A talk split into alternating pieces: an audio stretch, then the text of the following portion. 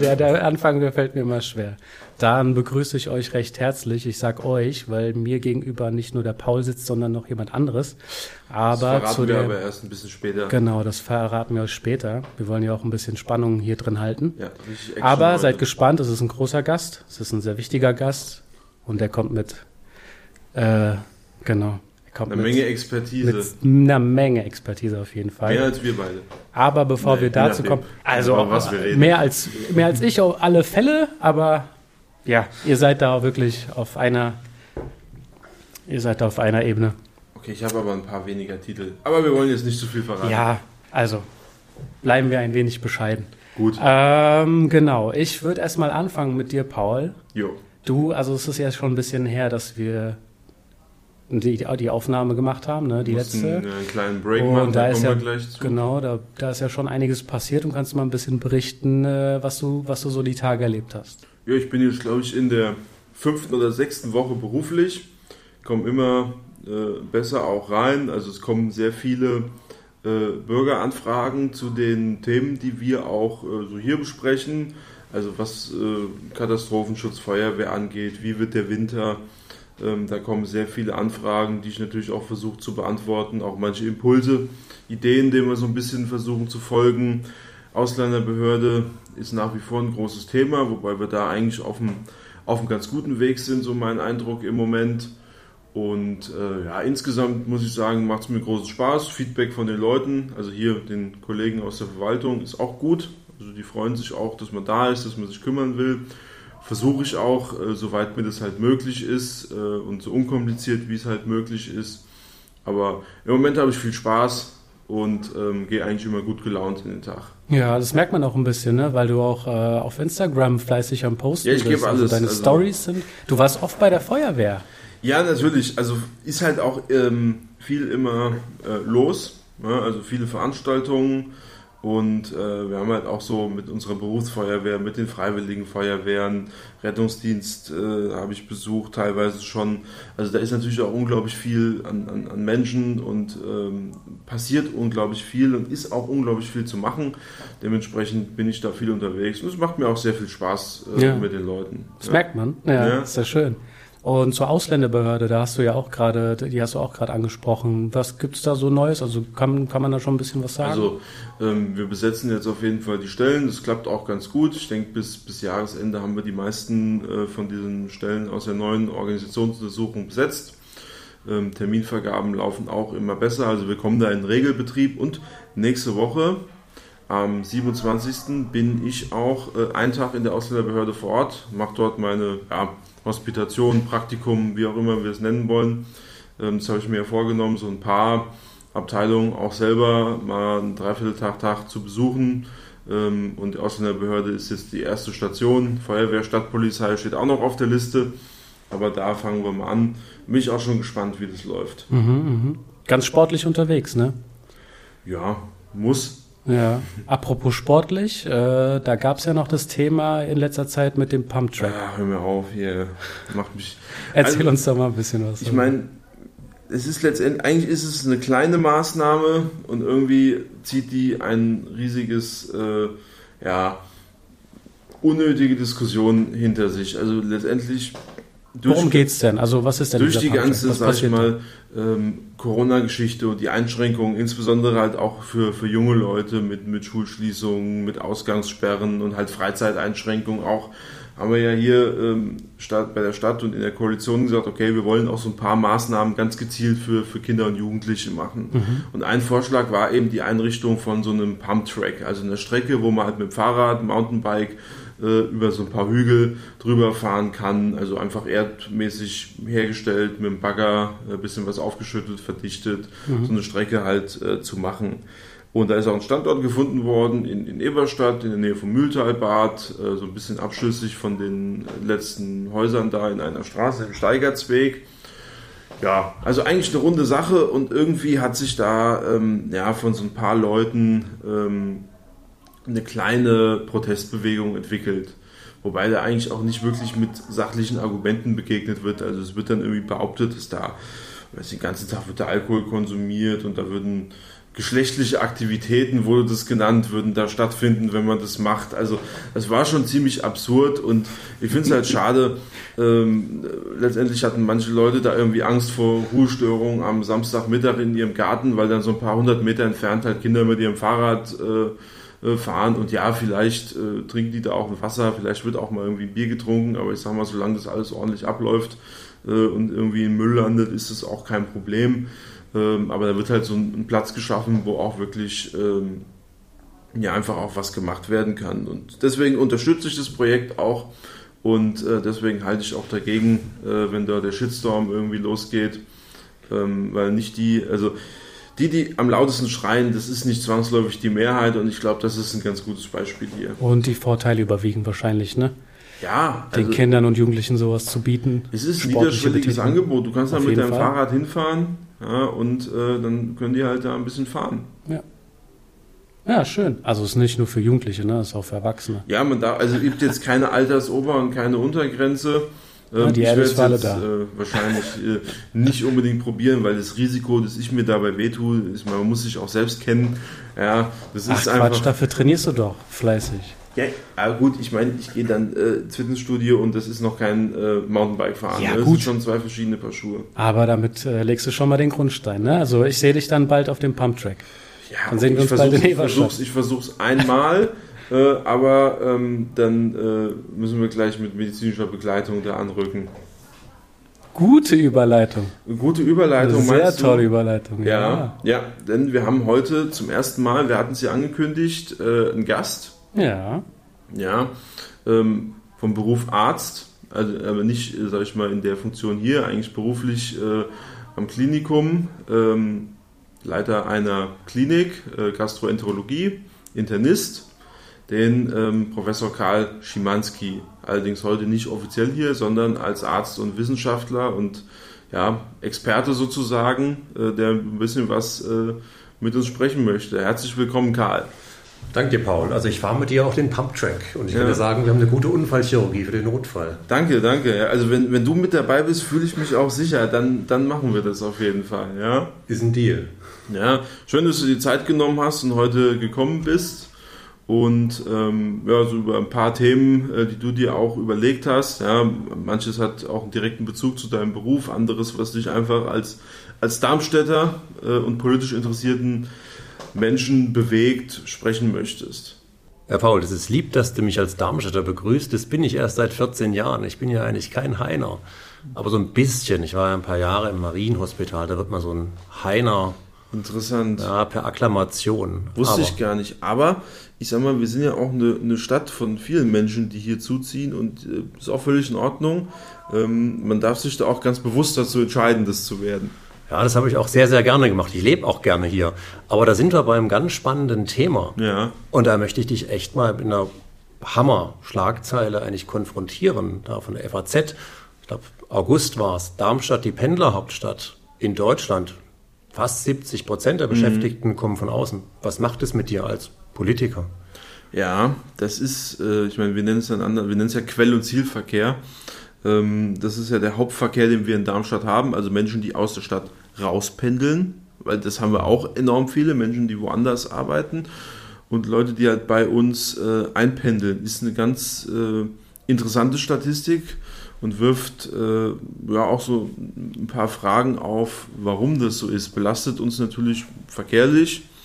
Und auf der anderen Seite haben wir halt hier viele Menschen, die bei uns arbeiten, aber nicht eben hier wohnen was, äh, sag ich mal, auch durchaus Nachteile mit sich bringt, ja, was auch Einkommensteuerzuweisung zum Beispiel auf sich hat. Ähm, und stellt halt so ein bisschen die Frage, wie sind wir wirtschaftlich von Unternehmen und Wohnen und sowas aufgestellt und warum passt es nicht so gut zusammen, wie es bei anderen vielleicht ist. Ja, da kommt bei mir so als ja, Arzt, Wissenschaftler, Zugezogener, im Schwäbischen würde man sagen, reingeschmeckter, Also der, der Gedanke auf, was können wir denn besser machen eigentlich in Darmstadt? Also ich sehe das auch so, ist ja wirklich schwierig, wenn du hier eine Familie ja. gründest, irgendwie Wohnraum oder auch wenn du dann Häusle willst, das Häusle zu zahlen. Ja. Und ähm, ich glaube, es ist noch ein ganz anderer Faktor, der da reinkommt, weil wenn ich mir mal anschaue, wir haben hier wirklich eine super große Industrie, große Firmen mit Merck, Evonik Und wenn ich das aber alles so sehe, dann ist das ja so Pharmazie, ja. äh, Biotechnologie, Medizin, wenn man möchte, Evonik auch mit Chemie und mhm. Biotechnologie. Und das ist ja wirklich fantastisch, ja fast eine, ja, haben wir einen, einen Glücksgriff, dass wir diese Firmen haben. Und andererseits, dann kommt so der Wissenschaftler in mir hoch, der natürlich eher medizinisch, biologisch geprägt ist. Und dann sehe ich, dass wir natürlich eine tolle Uni haben, hier auch Hochschulen. Aber dass das Studienangebot ja eigentlich so ganz unterschiedlich ist, geht ja gar nicht in den Bereich der Industrie. Ist ja eher so Architektur, Ingenieurswissenschaften, tolle Fächer. Mhm. Aber irgendwie passt es ja nicht so ganz übereinander. Was, was, was denkst du darüber dann als wiederum Verantwortlicher bald in der Stadt? Ja, das ist Medizin haben wir leider nicht oder Biotechnologie glaube ich auch nicht. Also das äh, ist echt interessant, dass wir trotzdem ähm, ja dann auch irgendwie viele äh, Unternehmen hier in der Umgebung auch irgendwie aus dem Bereich haben. Ähm, schon, ich nehme auch wahr, dass wir eine relativ äh, aktive Gründerszene eigentlich haben, aber die dann zu einem großen Anteil irgendwann auch aus Darmstadt weggehen. Also das ist schon eine interessante Frage und dann muss man schon gucken, ob wir da noch das richtige Angebot auch machen, wenn die äh, sich irgendwann vielleicht entwickeln wollen und irgendwann sagen, okay, wir sind jetzt so aus dem Anfangsbereich raus, wir wollen jetzt richtig loslegen. Äh, haben die dann bei uns überhaupt noch Platz, sich zu entwickeln? Ich glaube, das ist ein ganz guter Punkt, den du machst, weil das hat ja zwei, zwei, zwei Ebenen dieser Antwort. Das eine ist, wenn jetzt wirklich hier erfahrene Leute ein Start-up machen, haben wir da überhaupt noch den Raum, den Platz für das Start-up, für dann die Gewerbesteuereinnahmen, die dort ja. kommen.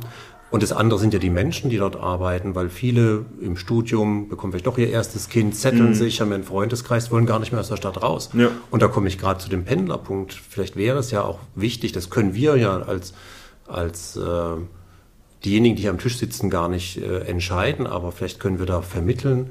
Macht es Sinn zu vermitteln, dass man in diesem Bereich auch in den, in den Studienfächern investiert? Das hat ja einerseits eine universitäre Ebene, aber auch eine, äh, eine politische Ebene auf mhm. Landesebene. Von daher, das wäre so meine Hoffnung, vielleicht können wir die Menschen halten in Zukunft hier, dass wir weniger Pendler haben. Ja. Das wäre äh, mit Sicherheit wünschenswert, äh, aus, aus den ganz verschiedenen Gründen, die ich eben äh, gesagt habe. Wir haben tolle Gründerzentren, ja, wo man schon mal anfangen kann, aber wie gesagt, äh, ein Thema Flächenbevorratung, ja, und, und, da muss eine Stadt halt so ein bisschen auch vor der Lage sein, muss quasi äh, äh, auch Räume haben, die sie anbieten kann, eventuell, wenn, wenn Firmen loslegen wollen. Das haben wir im Moment äh, nur sehr eingeschränkt, beziehungsweise wir fangen halt erst an, das zu planen, wenn einer ankommt und sagt, hier, ich würde gern das und das und das machen. Und dann guckt man, ob es irgendwas gibt und macht vielleicht einen vorhabenbezogenen Bebauungsplan. Das dauert dann vielleicht vier, fünf Jahre. Also das ist nicht die, äh, glaube ich, nicht die Herangehensweise. Man muss auch ein bisschen, bisschen was parat haben, wo es schon Bebauungspläne gibt, wo man sagen kann, jawohl, hier auf dem und dem Grund, da könnt ihr äh, quasi für euch äh, loslegen, wenn ihr den, äh, wenn ihr den erwerbt. Ähm, Thema Wohnraum, ja, muss, muss auch das Angebot äh, entsprechend passend sein für die Leute. Ja, man braucht größere Wohneinheiten, äh, Wohnungen, wenn man äh, eine Familie hat, ja, wo vielleicht auch vier, fünf Zimmer mal da sind, äh, dass äh, man auch mit dem zweiten und dritten Kind irgendwie auch noch zurechtkommt. Ja, und nicht eben nur diese Standard Drei-Zimmer-Wohnung, wo dann halt äh, spätestens ab dem zweiten Kind einfach Ende der Fahnenstange ist und dann ziehen die Leute ähm, irgendwo weiter ein bisschen raus in den Speckgürtel von Darmstadt, in die Orte, die halt drumherum liegen, wo sie dann vielleicht mit, mit ja, Glück oder wo auch durchaus noch Wohngebiete ausgewiesen werden, wo man sich mal ein Häuschen hinstellen kann mit einem kleinen Gartenanteil, äh, die Leute einfach so für sich ihre Wunschvorstellungen realisieren können. Und da äh, haben wir mit Sicherheit noch Potenzial. Ich glaube, das ist auch ein ganz wichtiges Potenzial. Ich, so aus meinem Berufsleben sehe ich das ganz häufig, wollen wir Mitarbeiter einstellen, aber es kann sich gar nicht jeder leisten zu pendeln. Ja. Ja, das sind ja eher doch die etwas ja, höheren Gehaltsklassen, äh, auch ab, wahrscheinlich Meister mit einer guten Ausbildung. Und natürlich bei den Firmen, die wir haben, wahrscheinlich auch letztendlich viele Studierte oder auch sehr mhm. gut ausgebildete Mitarbeiter mit hohen Gehältern. Und wahrscheinlich gehen uns ja gerade diese Gehälter verloren. Gibt es da Vergleichszahlen zu anderen Städten? Also was gut einmal ist immer die, die Einkommensteuerzuweisung, ja, anteilig, die wir natürlich bekommen. Ähm, die geht uns dann verloren. Ja, das ist, ist eine wichtige Vergleichsgröße und natürlich, was dann tatsächlich das, das unternehmerische Wirken, insbesondere halt den, den Mittelstand angeht, die, die Gewerbesteuer.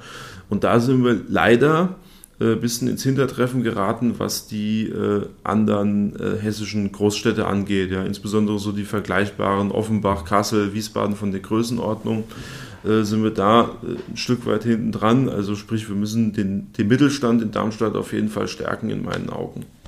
Ich habe ja eins jetzt echt verstanden. Der André Schellenberg hätte ja gern so einen Biontech hier. Da hätten wir ein paar Probleme weniger. Das hätte die, die, also das Mainzer Modell mit der spontanen Entschuldung durch äh, außerplanmäßige Gewerbesteuer, die würde der bestimmt gerne erleben. Also ich spiele mal Euro-Jackpot. Wenn ich Glück habe, dann helfe ich. Ah, das, das reicht nicht ganz, aber wenn du uns was abgibst, sind wir dankbar. Ich melde mich dann.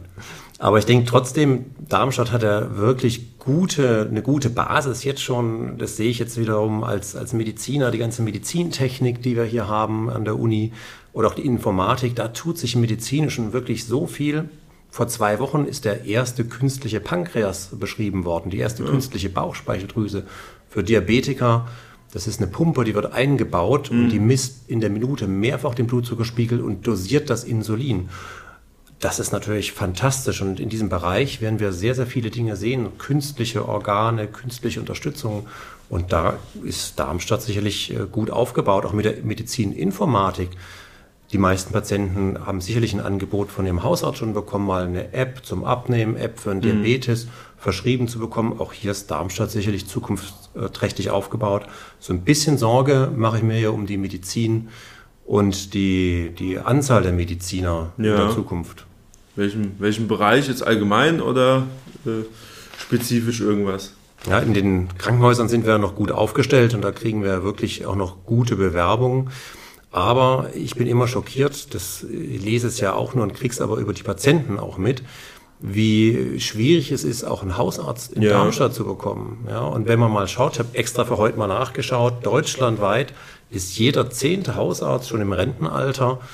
Weitere 10 Prozent äh, sind älter als 60 und 20 äh, bis 30 Prozent je nach Bundesland zwischen 50 und 60. Das heißt, die nächsten 15 Jahre verlieren wir 40 Prozent der Hausärzte. Und wie wir das kompensieren, wie wir das äh, sozusagen wieder auffüllen, da habe ich momentan wenig Kreativität ja, dazu. Das kriegt ja auch so jeder so ein bisschen auch selber mit, wahrscheinlich bei sich im Umfeld, wenn er einen Hausarzt sucht oder herzieht oder der Hausarzt zum Beispiel, wie in meinem Fall, meine Hausärztin ist dann in Ruhestand irgendwann gegangen, hat auch keinen Nachfolger für ihre Praxis gefunden, ja, obwohl Kassenärztliche Vereinigung und so, ob da natürlich noch Kapazitäten auch von Darmstadt für niedergelassenen Hausarzt gewesen wären. Ja, auf der anderen Seite, man hört ja immer, wir bilden so viele Ärzte aus wie noch nie. Äh, da kennst du dich natürlich auch aus, bist ja selbst auch in der Lehre äh, unterwegs. Wo, wo gehen die überall hin? Ja, die Medizin ist ja ein wirklich breites Feld. Also von Medizinjournalismus äh, geht's hin natürlich bis zur Chirurgie. Das Feld ist sehr interessant. Ähm, Forschung landen sehr viele Ärzte. Mhm. Aber was wir zunehmend auch sehen, auch jetzt in der neuen Generation, selbst in den Ärzten zur Ausbildung, die wir haben, ist der Wunsch nach Teilzeit. Nicht nur von weiblichen Kolleginnen, auch von männlichen sind Kollegen. Sind ja mittlerweile auch die meisten. Ja. Ne, sind ja, genau. So zumindest hört man äh, irgendwie Frauenanteile von deutlich mehr wie 50 Prozent ja. unter den Absolventen. Ja, fast 70 bis 80 Prozent. Also das geht sehr, sehr hoch. Auch bei uns in der Klinik. Also wenn ich jetzt nun mal... Müssen wir bald hier die Quote einführen. Ja. Wird schwierig, dann haben wir zu wenig Ärzte. Haben wir zu Ärzte. wenig, okay, ja. Ja. Aber das ist sicher ein Thema und die Frage ist natürlich, ähm, andere Bundesländer machen uns das vor, ähm, letztendlich kleine Medizinstudiengänge, die regional gesteuert werden über mehrere Krankenhäuser, ja. die aber als Voraussetzung dann eine Landarztquote einführen. Ja, also, Hessen will es, Hessen versucht es ja auch ja. zu machen, ja, dass man so ein bisschen dann äh, sich vom NC löst und dafür die Leute verpflichtet. Ja. Äh, hilft uns jetzt natürlich nicht, aber ähm, wenn das natürlich funktioniert, kann man auch sagen, okay, vielleicht kann man das auch äh, für einen niedergelassenen Hausarztbereich dann mal machen. Ja, also ich denke, da müssen wir die Augen aufhalten, was die Zukunft bringt, äh, genau schauen, wie der Zuzug, jetzt sind wir wieder beim Zuzug, mhm. ganz äh, zu Anfang wieder, das Pendeln im Zweifelsfall nach Darmstadt bringt, ob das die Hausärzte wieder hierher bringt oder ob wir in Zukunft zur Sicherung auch der Versorgung der Darmstädter Bevölkerung vielleicht doch andere Wege beschreiten müssen. Krankenhäuser haben wir genügend, gibt ja Verbundprojekte auch. Jetzt mehr Aber ambulant äh, zu behandeln quasi auch, oder? Das mehr, also die Ambulantisierung kommt sowieso. Ganz spannendes ja. Thema, ja. Also viele Menschen ähm, sind ja so an diese Krankenhausleistung gewöhnt und der Gesetzgeber, das kennst du ja auch, hat uns ja jetzt vorgeschrieben, ab nächstem Jahr, wann genau, müssen wir mal sehen, ähm, relevante Leistung zu ambulantisieren. Ja? Also Dinge, die so ein, zwei Nächte im Krankenhaus bisher äh, zu verbringen waren, ja. ja. werden wir in Zukunft ambulant erbringen Komplett. müssen. Ja, ja, das ist sozusagen, Herr Lauterbach ist da sehr aktiv. Ist auch richtig, weil wir, uns fehlt ja auch die Pflege. Wir müssen Pflege wieder hm, freistellen, ja, um die wichtigen Sachen ja nicht nur, sorgen. Ich meine, klar, Ärzte sind ein entscheidender Faktor, aber ist ja alles so ein komplexes Gesamtsystem. Aber was, was mich interessiert ist, ähm, ich meine, eine Praxis aufzumachen ist ja letztendlich wie auch eine Gründung letztendlich. Man macht sich selbstständig. Spielt da auch so ein bisschen ähm, allgemein diese Abkehr vom, vom Wunsch nach selbstständiger Tätigkeit und das Streben in die Sicherheit von der Anstellung mit rein? Absolut. Ja, das ist das, was ich erlebe. Also wir bilden ja wirklich viele Ärzte aus. Ich komme gerade auch erst von einer Internistenprüfung aus Frankfurt zurück. Also das Thema Ausbildung bestimmt da schon meinen Alltag mit, natürlich neben der Patientenversorgung. Und in Gesprächen mit den jungen Kolleginnen, das ist anders als vor 20 Jahren. Früher ja. wollten die ihre eigene Praxis, ihr eigener Chef sein. Die meisten heutzutage wollen sich gern anstellen lassen, wollen dann Teilzeit haben, wollen die Sicherheit haben, dass Kollegen da sind. Eigentlich, eigentlich, ich sage eigentlich, weil erstens kenne ich mich nicht aus und zweitens ist es ja immer auch eine Frage der persönlichen Perspektive. Äh, wenn ich mich mit einer Praxis niederlasse, gerade in einer Stadt wie Darmstadt, mhm. ich, ich, bekomme doch meine Patienten. Also ich muss jetzt nicht irgendwie gucken, dass ich nicht ausgelastet bin. Wahrscheinlich rennen die mir alle die Bude ein, ob ich jetzt Hausarzt oder was weiß ich, Kardiologe oder sonst mhm. irgendwas bin. Trotzdem wollen die Leute das nicht. Wollen sie, liegt es daran, dass sie nicht ins Risiko gehen wollen oder vielleicht, weil sie einfach Angst haben vor der, vor der Arbeit und der Verantwortung? Oder Respekt, sagen wir mal besser Respekt als Angst ich denke, das, was wir aus unserer Kindheit, vielleicht aus, aus Filmen so als Hausarzt kennen, der zwölf Stunden pro Tag arbeitet, ähm, das war früher auch so. Mein mhm. Vater war auch niedergelassen. Das waren wirklich harte Zeiten. Ja, da war nicht viel Zeit für die Familie. Das ist heute einfach nicht mehr okay. die Realität. Und ich glaube, das möchte auch keiner. Ja. ja, das, die Generationen haben sich verändert. Die Familie zählt viel mehr. Der Freundeskreis zählt viel mehr. Äh, Work-Life-Balance ist extrem wichtig. Ich glaube, das ist auch wichtig für die körperliche und seelische mhm. Gesundheit. Ja, wir wollen doch alle körperlich und seelisch gesunde Pflegekräfte und Ärzte ja. haben und nicht ausgebrannte ähm, Kollegen, die vielleicht auch Fehler machen. Also wir wollen kein System drauf aufbauen, wo dessen Teil sich kaputt arbeitet sozusagen. Ja, ja. ja und ich glaube, daher brauchen wir wahrscheinlich sogar mehr Ärzte, weil der Wunsch nach Teilzeit größer wird. Dann mhm. wird natürlich jeder Arzt nicht so viel verdienen, äh, wie vielleicht wenn er voll arbeitet, aber die Gesamtkosten sind die gleichen zum Schluss. Ja, dann gibt es aber auf der anderen Seite ja auch, hört man zumindest, äh, sag ich mal, Arztpraxisunternehmen ja quasi, mhm. die dann mit angestellten Ärzten mehrere Praxen betreiben. Ist, ist das ein Modell? Durchaus, das ist sicherlich ein Zukunftsmodell und darauf hoffen und bauen auch ganz viele jüngere Kollegen, mhm. die einfach nicht in die Selbstständigkeit wollen. Das sage ich absolut wertungsfrei, da gibt es ja das äh, Konzept der medizinischen Versorgungszentren, ähm, wo auch mehrere Sitze, also mehrere Ärzte ja. sozusagen angestellt werden können. Und ich denke, das ist vollkommen legitim, wenn das vom Landkreis, äh, gerade in Gebieten der Unterversorgung, ähm, die KV in Zukunft überlegen, sich das selbst auch zu betreiben, also betrieben wird, ja. Ähm, einfach um die Versorgung sicherzustellen und die Fragen der Zeit einfach beantwortet. Kritisch wird's dann, und das hast du ja auch schon gelesen, wenn wirklich Fonds und Aktiengesellschaften ja. Riesen-MVZs äh, bilden, ganze äh, Sitze in ganzen Gebieten aufkaufen. Das ist in der Radiologie, also bei den Röntgenuntersuchungen in Deutschland ein großer Trend, dass da wirklich äh, Firmen äh, Großmengen an Sitzen aufkaufen und dann ähm, natürlich einen optimal wirtschaftlichen Betrieb ja. herbeiführen der nicht immer im Interesse des Patienten, des Patienten ist. Also ja. verliert die, die menschliche Komponente so ein bisschen man ist nur noch so kennzahlenmäßig unterwegs. Ja, man kann Medizin ja auf, in einer unterschiedlichen Qualität anbieten und es führt zum gleichen Abrechnungs- mhm.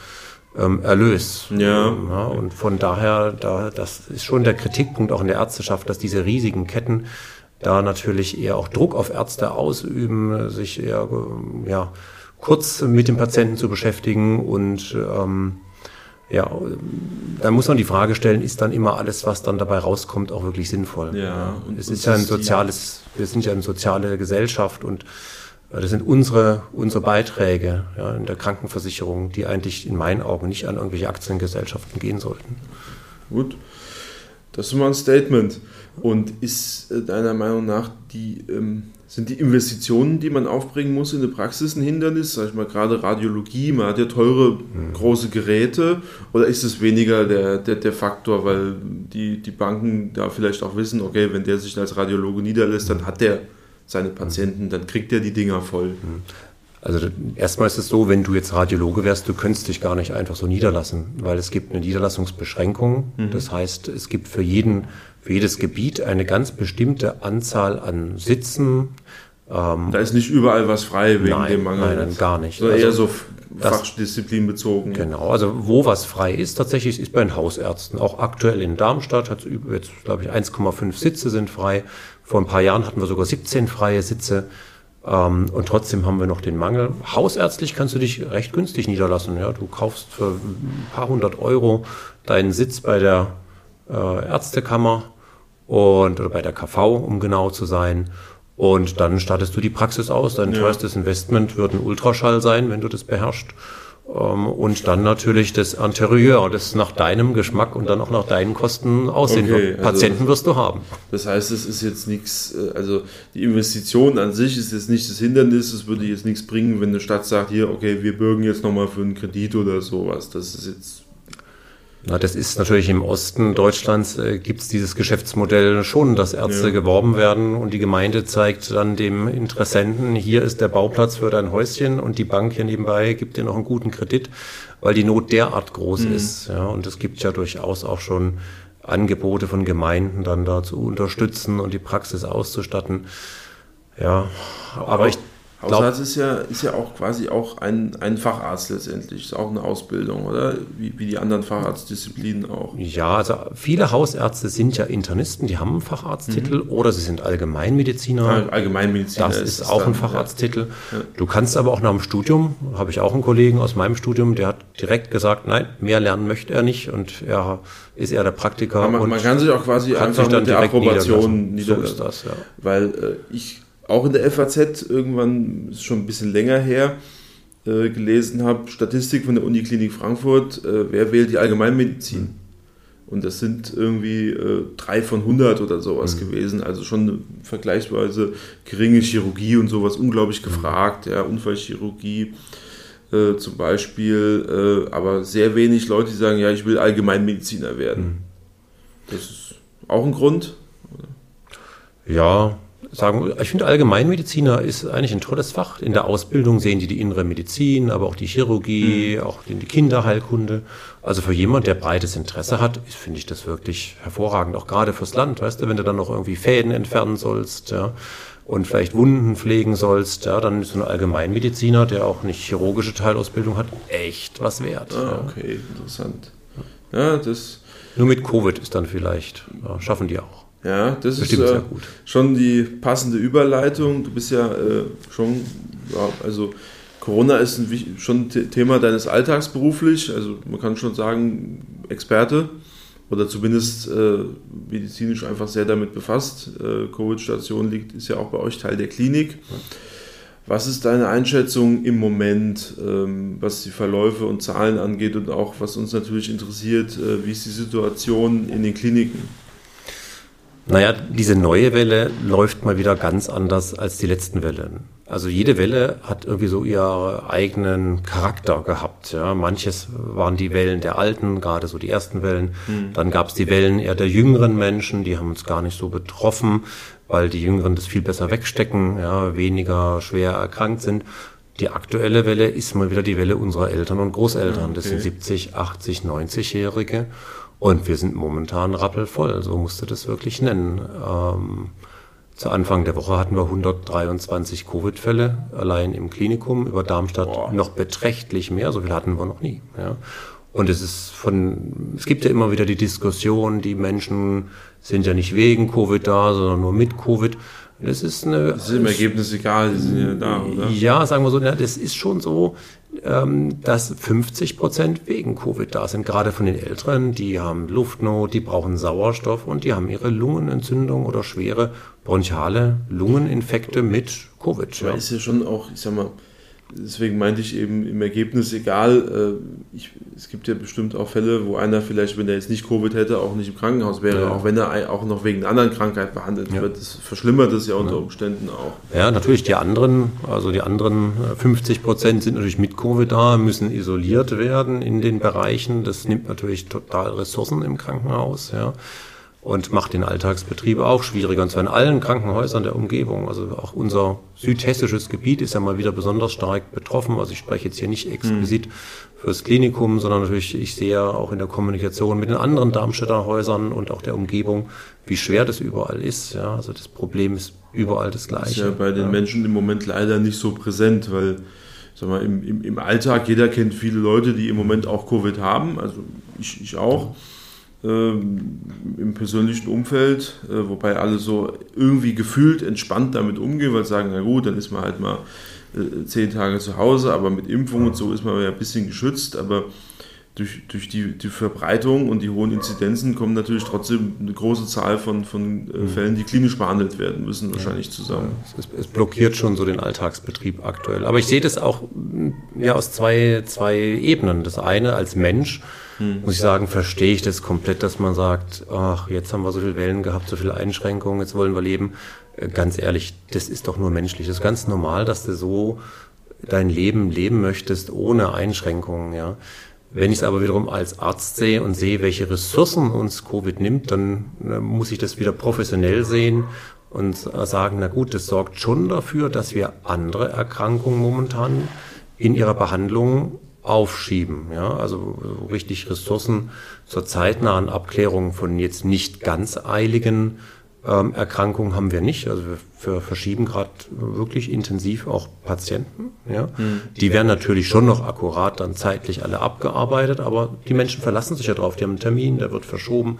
Aber das Verständnis für die Situation ist dann schon da, auch mhm. bei den Menschen. Immerhin, das ist ganz wichtig. Ja?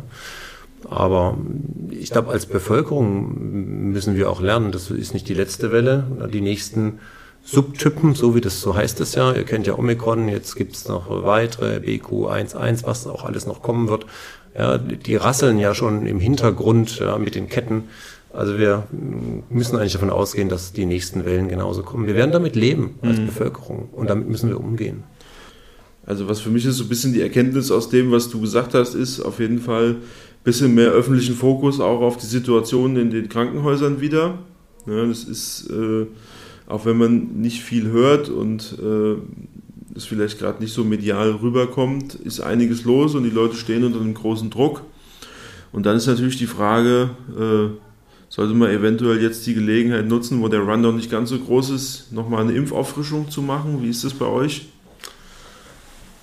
Ja, momentan sind ja die Empfehlungen ähm, ja, auf eher die älteren Menschen, gerade mit der vierten Impfung, mhm. ähm, ausgelegt. Natürlich auch jeder mit Risikofaktoren. Ich denke, die Risikofaktoren sind ja allgemein bekannt, äh, mit chronischen Erkrankungen, aber auch Übergewicht. Ja. Ähm, diese Menschen sollten sich unbedingt impfen lassen, weil wir sehen, dass genau diese Menschen natürlich die ja, diejenigen sind, die das Risiko auch für einen schweren Verlauf haben. Und diese Verläufe haben wir auch. Wir haben auch intensiv Verläufe wieder zunehmend. Und es wäre wirklich schade, wenn wir ja, Menschen bei uns haben, die einfach aus Unkenntnis ja, sich nicht haben impfen lassen und bei uns landen, obwohl sie vielleicht die Impfung angenommen hätten.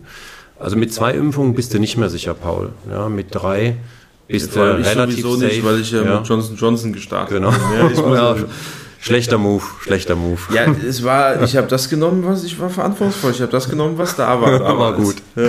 Nein, ich habe auch nach, zweimal Biontech ja. nach, oder Moderna, glaube ich, zweimal nachgezogen. Und wirklich die, unsere Darmstädter, die über 60 sind, die äh, zur Risikogruppe gehören, äh, die sollten sich wirklich die vierte Impfung holen lassen. Da gibt's jetzt ja auch die angepassten Impfstoffe. Und äh, das ist wirklich zu empfehlen. Na gut, dann ja.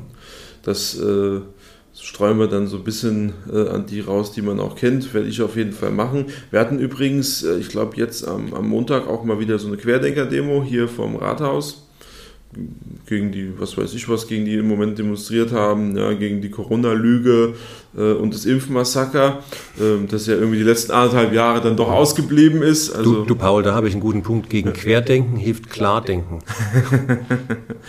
ja, und äh, wie, wie sagte unser Kollege Roland Desch, sagt immer, ja, wer, äh, da gibt es eine Menge Meinung für ziemlich wenig Ahnung. Gut, also, das war auf jeden Fall richtig informativ. Vielen Dank, Karl, dass du dir die Zeit genommen hast, äh, dich mit uns hier hinzusetzen und äh, uns Einblick in einmal, was dir so auf dem Herzen lag, was du dir überlegt hast zu geben und eben auch in deine fachliche Einschätzung, was die medizinischen Fragen angeht. Paul, hat mir super Spaß gemacht. Ich wünsche euch noch einen schönen Abend und alles Gute. Vielen Dank. Ja, der Karl. Cooler Karl, Typ. Ne? Ja, krasser Typ. War gut drauf. Hat Sehr Spaß informativ. Gemacht. War richtig interessant. Also ja. erster Gast äh, direkt top gestartet, würde ich ja, sagen. Auf jeden Fall. Und es geht ja auch top weiter. Ne? Also ja. wir, wir können noch nicht verraten, äh, wer es wird. Wir sagen nicht, wer es wird, aber es ist äh, vielleicht die beste Podcast-Stimme, die man in Deutschland haben kann. Oh ja. ja. Boah, da, da, darauf freue ich mich. Mehr dazu. Da habe ich auch ordentlich Respekt. Du hast, bist du nervös? Ja. Ich, äh, ja, mal gucken, vielleicht dann auch. Ja. Aber wird auf jeden Fall eine gute Sache, wird richtig interessant.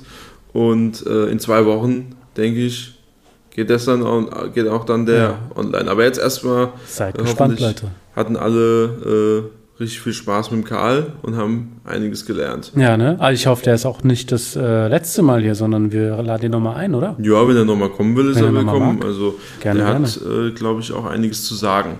Ja, so sieht's aus. Und jetzt willst du wieder äh, mich so ein bisschen aus der Reserve locken. Jetzt ne? will ich dich wieder ärgern. Ja, wie heißt die Rubrik nochmal? Äh, die Rubrik heißt haben wir, eine, haben wir einen Namen für den Rubrik? Ich weiß nicht, du, du gibst mir, glaube ich, irgendwelche Begriffe und ich muss was dazu sagen. Und letztes Mal, hast du, mich, letztes Mal hast du mich mit der Kartoffel äh, genau. äh, ins, ins Schwärmen gebracht. Da habe ich dich rausgelockt. Jetzt bin ich natürlich gespannt, was du heute wieder zu bieten hast. Ja, ich, ich bin auch gespannt, was du jetzt darauf sagst. Also, Erster wir sind, Begriff?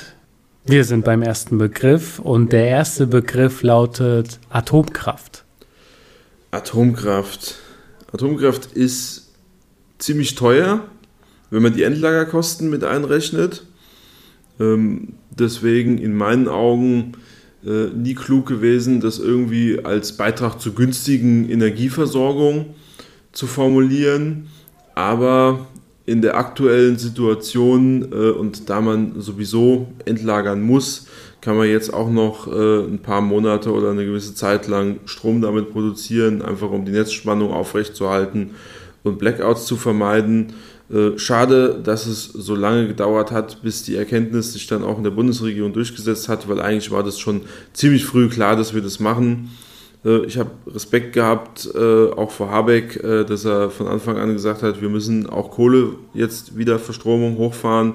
Ähm, und auf der anderen Seite, ja, hätte er mit derselben Konsequenz das auch bei der Atomkraft von Anfang an so durchziehen können mit der Argumentation, dass es halt das einzig Verantwortungsvolle im Moment ist.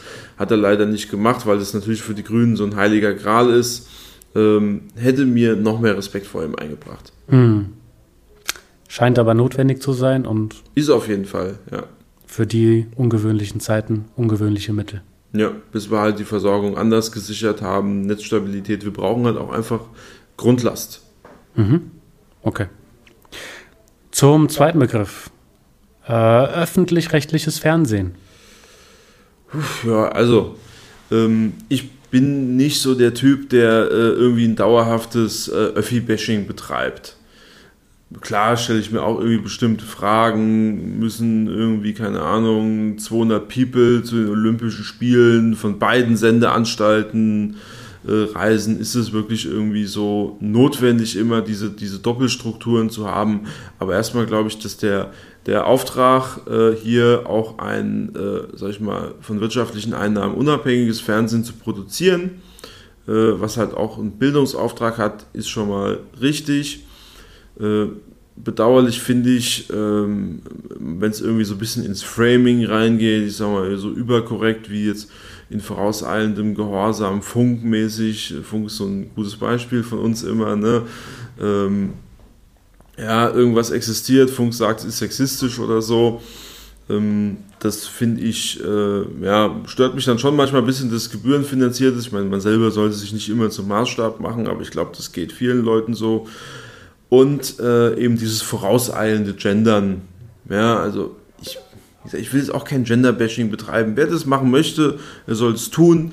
Äh, ich glaube nicht, dass man da in eine Richtung dogmatisieren sollte, aber es ist auf der anderen Seite eben nicht Stand der deutschen Rechtschreibung. Germanisten zerbrechen sich seit Jahren den Kopf, wie man das irgendwie hinbekommt, haben noch keine Lösung gefunden äh, und ich halte es nicht für sinnvoll, dass die Öffentlich-Rechtlichen dann einfach mal damit vorweg marschieren und sagen, ja, wir machen das jetzt halt so.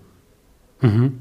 Also empfindest du es ein bisschen so, dass die öffentlich-rechtlichen gerade im Moment ein bisschen biased sind, also ein bisschen in eine Richtung eher gehen als in die andere? Ja, also, also es ist, ist, ist die Berichterstattung ein bisschen im Ungleichgewicht. Das ist ja auch so ein bisschen nee, die, die, Kritik. Die, die Berichterstattung, Berichterstattung glaube ich nicht. Also da haben die relativ klare Regeln, ähm, auch wenn es auf Wahlen zugeht. Äh, wie, das, da, in die Schiene möchte ich jetzt nicht reingehen. Wie die äh, halt auch Beiträge von wie vielen Parteien bringen und wie die das so ein bisschen austarieren.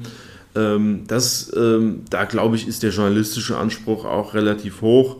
Aber ähm, auf der anderen Seite, ja, die, die sind natürlich auch, äh, merkt man ja auch so aus Umfragen zu den politischen Präferenzen äh, der Redakteure, Volontäre und so weiter und so fort, die sind natürlich auch in einer gewissen äh, sozialdemokratisch-grünen Blase. Und ähm, das merkt man auch. Aber ich würde jetzt nicht so weit gehen, äh, dass deswegen irgendwie die Berichterstattung einseitig ist oder sowas. Die, auch wenn sie eine eigene politische Haltung haben, nehmen sie, glaube ich, trotzdem im Großen und Ganzen ihre Arbeit ernst. Gutes Statement. Ja, aber ich kriege jetzt noch, jetzt kommt doch der, der witzigste, kommt immer zum Schluss, oder? Vielleicht war der witzigste auch schon da. Man ja, weiß ja, es nicht. Okay, äh, Atomkraft, weiß, Atomkraft weiß der größte Witz, den du hattest, oder was? Nee, also pass auf. Dritter, dritter Begriff. Sanifair hat die Preise erhöht. Haben sie? Haben sie. Okay, also. Der Toilettengang äh, ist jetzt bald ein Euro teuer. Bei ein Euro? Ja. Wie viel? Ja, das sind ja zwei Mark. Ja, so ein zwei Mark. Also, gut, Spaß beiseite. Erstmal ähm, glaube ich persönlich, dass die ganze Sanifair-Nummer eine äh, der größten Errungenschaften äh, des Autobahnfahrens in Deutschland sind. Weil du, äh, natürlich musst du was bezahlen, äh, aber du bekommst ja auch eine Leistung. Du bekommst nämlich eine Toilette, die du auch benutzen möchtest.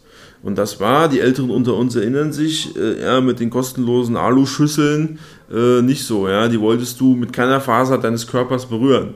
Also in dem Sinne, erstmal ist es ein Gewinn. Äh, stört mich auch nicht, wenn es 1 Euro kostet, ist in manchen Ländern auch jetzt schon so. Äh, in der Schweiz kostet es auch 1 Franken in der Regel. Äh, ein bisschen weniger als ein Euro, glaube ich, 95 Cent oder so, aber trotzdem vergleichbar. Äh, was mich persönlich stört, ist, äh, ich kriege nicht den vollen Refund.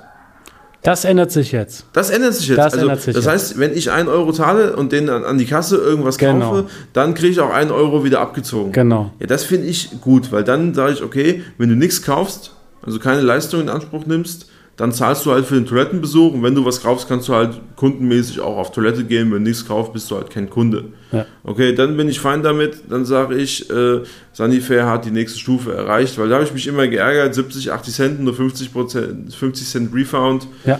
Ähm, das geht so nicht. Ja, hat sich jetzt geändert und äh, die Gerechtigkeit hat gesiegt. Ne? Wenn ja. wir das nächste Mal nach Österreich fahren, ja, wissen dann kann wir, jeder wir guten Gewissens seinen Sanifair-Bon in einen Kaffee für, für 50 stecken. Genau. Und sich dann richtig hart drüber aufregen. Ganz genau. Ja. Gut. Gut.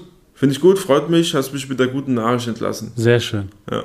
Dann, Paul, danke ich dir fürs Gespräch. Wir hatten einen super Gast. Ich danke mir und dir auch. Und ich danke den Karl natürlich nochmal. Ja, danke Karl. Der also, Karl ist schon weg jetzt. Äh, der musste äh, sein, ähm, ich weiß nicht, Sohn, Tochter, sein ältestes Kind auf jeden Fall ins Bett bringen. Der ist auch voll hart äh, noch eingespannt, auch wenn er äh, ja, beruflich äh, stark unterwegs ist. Äh, Familie hat einen riesen Stellenwert bei dem. Aber ich finde es cool, dass er da war.